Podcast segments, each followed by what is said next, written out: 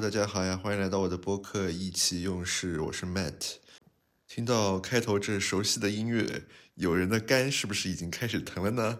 对，今天我们来就来说一下《动物之森》这个游戏。我前两天刚刚从阿尔宙斯跳坑到《动物之森》，我记得我《动物之森》可能已经有一两个月没有登录了。然后看了一下时间，发现哎。我记得就是二零二零年的四月份，这时候第一次开始玩《动物之森》。的那现在其实已经正好两年了，而且当时下《动物之森》的原因也是因为疫情，就是封闭在家嘛，也没有办法出去。然后那时候正好《动物之森》推出了，然后一下子就爆火了全球。因为疫情爆发，很多人都只能在家里，然后就开始这个游戏突然爆火了。那我也在这个时候，然后就下了《动物之森》。然后正好那时候其实赶上了樱花季，所以里面的树都是樱花树。刚一上岛的时候，整个岛其实是非常空旷及荒芜的。然后前期就要比较干，你可能每天都要花个好几个小时在上面，然后去赚钱，然后能修房子，然后砍树啊，要木材，然后造各种东西。我前期真的非常的干。因为你要从一个小帐篷，然后慢慢的可以让岛上建起博物馆啊，建起居民的家啊。不过我自身还是玩的比较佛系啊，所以也没有特别在意进度，就随遇而安吧。而且好在我的游戏主机不是国行的，所以还可以用联网功能。然后那个时候一开始还和小伙伴们有一个动物之森的群，对吧？然后大家还是会有时候互相串串门。那后来其实这个游戏的热度在整个互联网上也慢慢退下来以后，其实更多的时候还是在玩它的单机模式，就每天上去对吧，做做几个日常的任务，挖挖矿石啊，去去博物馆啊，钓钓鱼对吧？那基本上其实这个岛上的生活就是离不开这些琐事对吧？因为其他的小动物们又不会。帮你赚钱，你这岛上所有的开支，对吧？你要还房贷啊，都要靠你自己。你还要帮这十个小动物选他们自己呃住的地方。然后像我这种选择困难症，然后又是有时候觉得这个岛的规划还没定，我怎么能先把他的房子的位置定了呢？就很纠结。但其实到后来，这游戏就是一个非常治愈的游戏，就是你每天打开来。对吧？就是伴着那段音乐，然后你就在岛上啊，跟小动物打打招呼啊，然后钓钓鱼啊，就没有什么真的说很严重的任务，你一定要今天完成。那有时候像是下雨天的时候啊，你打开这个游戏，发现我靠是晴天啊，你整个心情都特别好，就感觉好像你确实在现实生活中碰到了这样一个大晴天一样。那甚至你其实你什么都不干，你就把这个游戏开在那边。你就在游戏里面选个地方，对吧？看看夕阳，看看落日啊，或者你就把游戏开在那边，当做一个 BGM，你就做你自己的事情，也真的非常的开心。这个游戏就是允许你享受这种发呆、无所事事的这样一个过程。对吧？大家平时的这个工作已经很忙了，对吧？没必要晚上每天回去再玩那些干的不行的游戏，对吧？有时候就是打开这个游戏，在那边静静的待着，随便钓钓鱼，也不求什么能赚多少钱，那那种感觉本身就是对你整个心情然后压力的一种放松。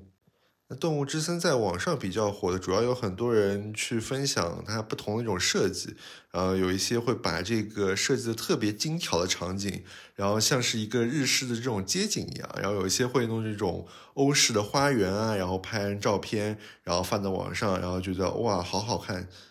那我个人的岛屿的这个设计的原则，呃，一开始就决定了，我认为还是要维持一个动物之森这个森的概念，所以我整体的这个岛屿它其实还是会看上去比较的像一个森林一样，没有那么的现代化。那追求的还是越来越多的那种树木，然后围绕在某个地方，啊，有一种自然的感觉。但是整个道路的设计还是非常四通八达的。那我本身规划了大概三个。啊，生活区那三个生活区分别对应的也有就近的一些提供服务的场所，那三个生活区之间又能非常方便的通行，然后所有的居民区都在一层，那在二层就是像一个小的花园一样，那三层到现在其实还没有完全开发完，因为我本身的这个手上素材也不多，对吧？我稍微有点洁癖，就不肯在淘宝上。买那些可能五块钱可以买好多这种家具啊、素材啊这种东西，就所有的东西都是靠自己抽盲盒抽到的，或者是打气球啊，然后各种拿到的，所以整整个家具的这个种类没有那么多，而且比较杂乱，所以尽量的还是维持一个比较自然的状态。那我还是说一说这个游戏有哪些过人的地方？还是分三点啊。就第一点就是这个游戏真的是一个千人千面的游戏，就是不同的人上去，你就是会玩出不同的感觉。有的人就是喜欢，对吧？上去以后干的不行，对吧？一定要把所有东西都拿到，然后一定要收集齐所有的家具。呃，博物馆也一定要全收藏，对吧？然后有些人就是上去是炒股的，对吧？大家还记得被大头菜支配的恐惧吗？那时候真的是啊，为了这个大头菜。那我本身是一个不上论坛的人，就是我玩游戏从来不看游戏论坛的，但为了这个大头菜，对吧？快烂在手里了，一定要出掉。然后我就在这个那天。凌晨在那边刷了好久，对吧？看看有谁的岛可以上去卖大头菜的，然后网又特别不好嘛，对吧？这个又要连连一些加速器，然后就差点就没卖出去，就亏了好多钱。而整个游戏其实给所有的用户提供了一些非常多的呃特色的功能，比如说像摄影模式，尤其是在更新了以后，它现在整个摄影模式变得非常的好用，然后你可以拍摄各种角度的这个。岛屿上的场景或者小动物的表情啊什么的，那对于喜欢这个拍照摄影然后分享在网上的人来说，就是一个非常好的福利。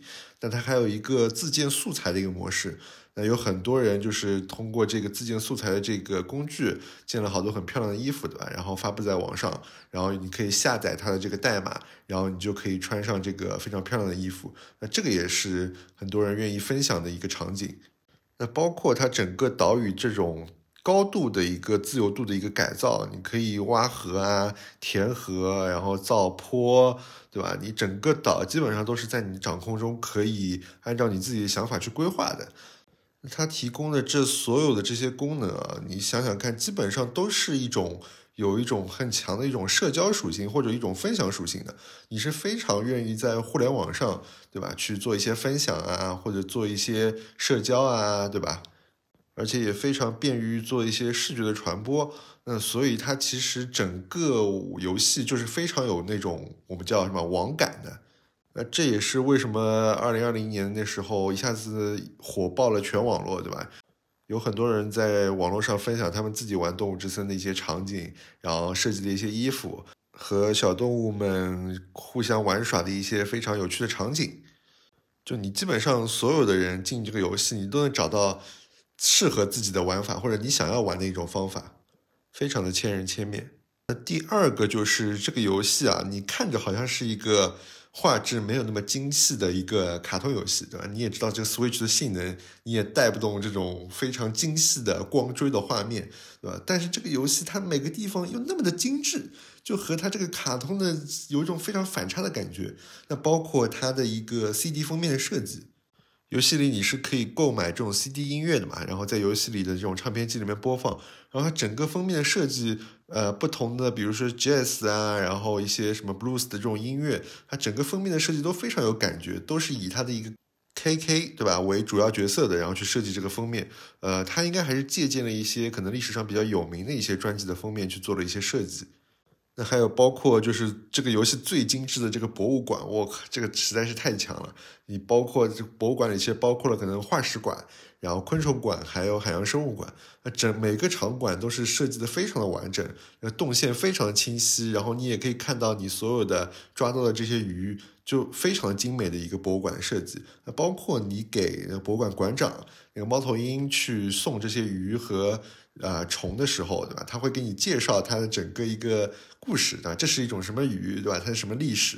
啊，我真的是很想以后可以带着我小孩再玩一遍这个游戏。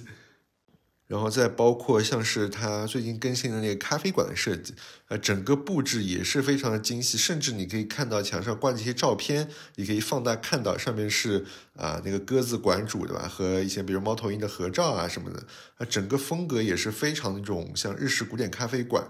这种感觉，呃，墙面的这些设计，我靠，就是每个细节真的是就是绝了，你知道吗？就在一个卡通游戏里能看到这么多细节的设计，那包括你像那个狐狸卖这些艺术品，对吧？它艺术品还有真假，你要是不仔细辨认，你还会买到假的艺术品。这个这些真的是在包括它还有一些花朵的不同的变种啊，然后和一些各种节日的联动啊，圣诞节啊、跨年啊，甚至夏季放烟火啊，都会有一些非常精巧的细节，让你觉得我靠，你每次打开这个游戏。你都会有不一样的感觉，觉得啊，这个游戏真的值得你花时间慢慢的去品味它当中的一些非常美好的地方。那第三个，我认为可能是这个游戏最重要的一个部分，就是呃，在你岛上的这些岛民、这些小动物，你和他们其实是真的建立了一些真实的情感在里面的，因为他们每个小动物都会有不同的性格。那你在每天去找他们对话的过程中，你就是和他们建立了一些呃无法明说，但是你确实确信的一种真实的情感。那其实整个动物之森的小动物的库应该有将近三百到四百个不同的小朋友，然后你想想看，其实也是一种特殊的缘分，对吧？你能遇到这些不同的岛民在你的岛上，这些小动物。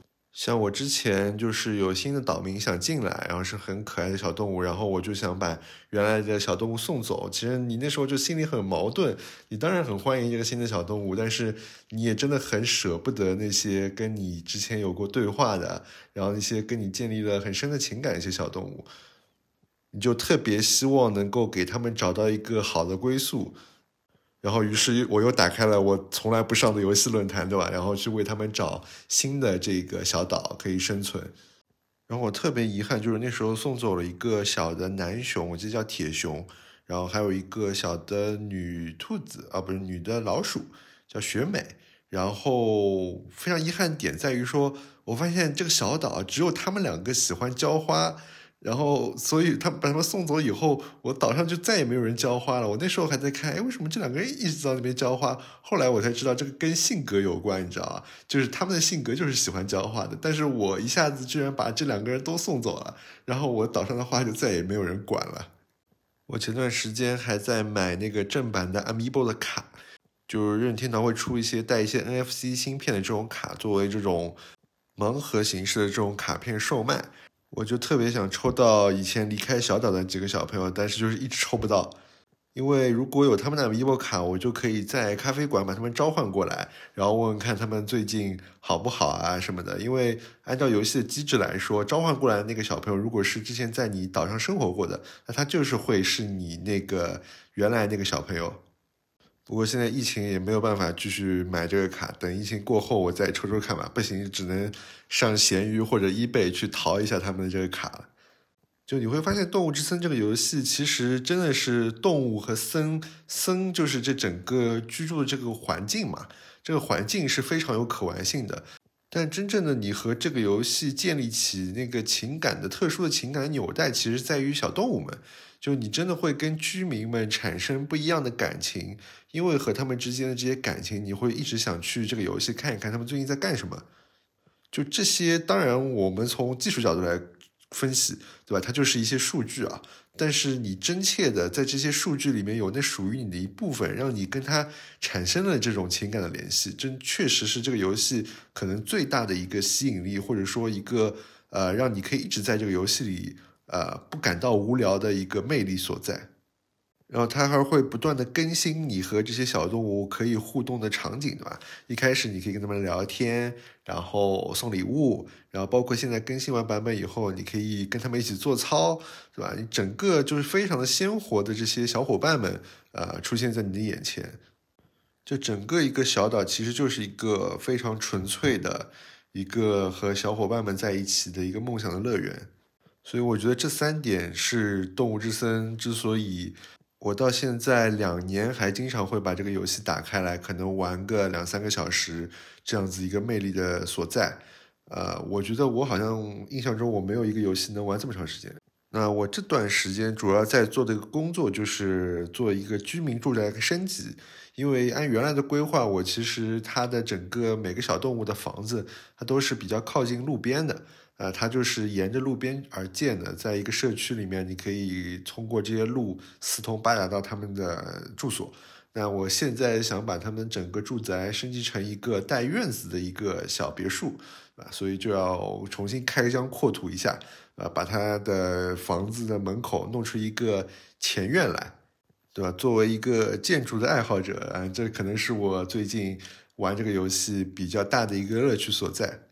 那这个游戏，我觉得对于我们现代人来说，其实还是有它独特的意义的。相比于其他的游戏来说，它其实提供给你一个非常理想的、可以让你放松的一个桃花源，在当中又有你和你有情感联系的一些小伙伴等着你，对吧？你只要知道，你打开这个游戏，登录这个无人岛。那你就可以跟这些小伙伴们聊聊天，对吧？抛开你真实的生活中的一些琐事，对吧？拒绝内卷，对吧？在这个游戏当中享受你该享受的这些片刻的时光。那任天堂甚至推出了很多衍生品，对吧？希望你可以把这种美好的生活带入你的现实生活中，对吧？你可以买一些动物之森的玩偶放在你的办公室，或者买一些呃毫无意义的一些衍生品，对吧？让你继续在氪金当中感受到这个游戏带给你的这些美好，好吧？那这就是今天的意气用事啊！谢谢大家的收听，那我们明天再见，拜拜。